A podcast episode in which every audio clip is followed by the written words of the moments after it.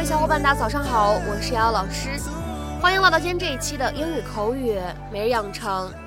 在今天这一期节目当中呢，我们来学习一段这样的英文台词。那么它呢，依旧是来自于《绝望的主妇》第一季第二十二集。首先的话呢，先请各位同学一起来听一下这样的一段话：Honey, please don't give me the silent treatment. Honey, please don't give me the silent treatment. 亲爱的，别不理我啊。Honey, please don't give me the silent treatment. Honey, please don't give me the silent treatment. 那么在这样的一段英文台词当中呢，我们需要注意哪些发音技巧呢？首先，第一处 don't give 放在一起的话呢，我们可以有一个比较明显的失去爆破的处理。我们呢可以读成 don't give，don't give，don't give。 再来看一下第二处发音技巧，silent treatment，放在一起的话呢，会有一个不完全爆破的处理，所以呢，我们可以读成 silent treatment，silent treatment，silent treatment。Okay, next time I won't bring my daughter to stalk my boyfriend. It was a slight error in judgment. Honey, please don't give me the silent treatment. I'm not. Did you say you read this? You're part of it. Why? Mrs. Huber was blackmailing Zach's mom.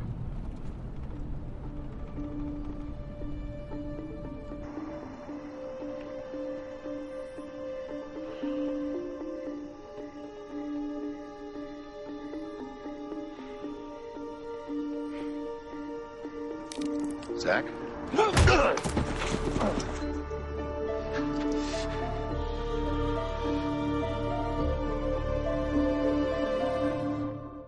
在今天节目当中呢，我们来学习一个这样的短语，叫做 silent treatment。silent treatment，它的字面的意思是沉默的或者说安静的对待。那我们来看一下这样一个短语，它的英文的解释是什么？Maintenance of aloof silence toward another as an expression of one's anger or disapproval，对另外一个人呢保持一种冷漠、沉默的态度，以表达自己的愤怒或者不满，有点像在汉语当中呢，我们经常会在口语当中说到的冷战啊，不理某个人啊这样一种意思。那么在英文当中呢，我们经常会使用这样一个短语呢，和动词 give 来搭配使用，give somebody the silent treatment，就指的是不理睬某一个人，对某个人呢非常冷漠的对待，不搭理他这样一个意思。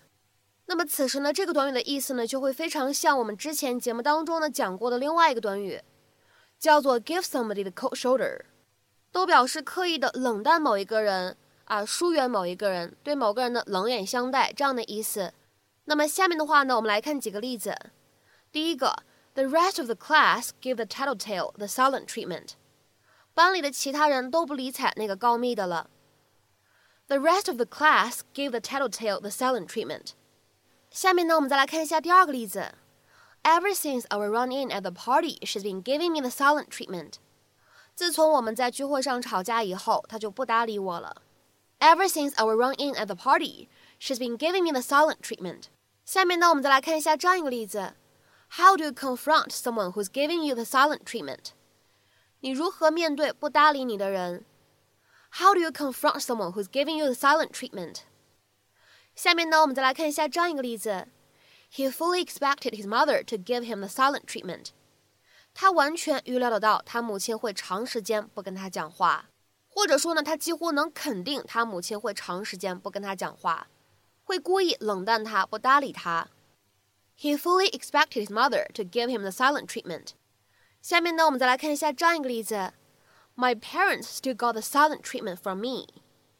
我依然非常冷淡地对待我父母。My parents still got the silent treatment from me。那么从这样一个例句当中呢，我们会发现，你也可以使用 get the silent treatment from somebody 这样一个表达，在口语当中呢也是可以的，表达从某个人那里怎么样呢，得到了一种非常冷漠的、冷淡的对待。下面呢，我们再来看一下本期节目当中最后一个例子，也是比较长的一段话。The silent treatment is one of the most common forms of conflict within a relationship, especially a romantic one. 在一段关系，尤其是恋爱关系当中，冷战是最常见的感情冲突形式之一。The silent treatment is one of the most common forms of conflict within a relationship, especially a romantic one. 那么在今天节目的末尾呢，请各位同学尝试翻译以下句子，并留言在文章的留言区。 在冷战两个月以后，他们俩分手了。在冷战两个月以后，他们俩分手了。那么在翻译这句话的时候，应该如何正确的去使用我们刚刚讲解过的这样一个短语呢？期待各位同学的踊跃发言。我们今天节目的分享呢，就先到这里，See you。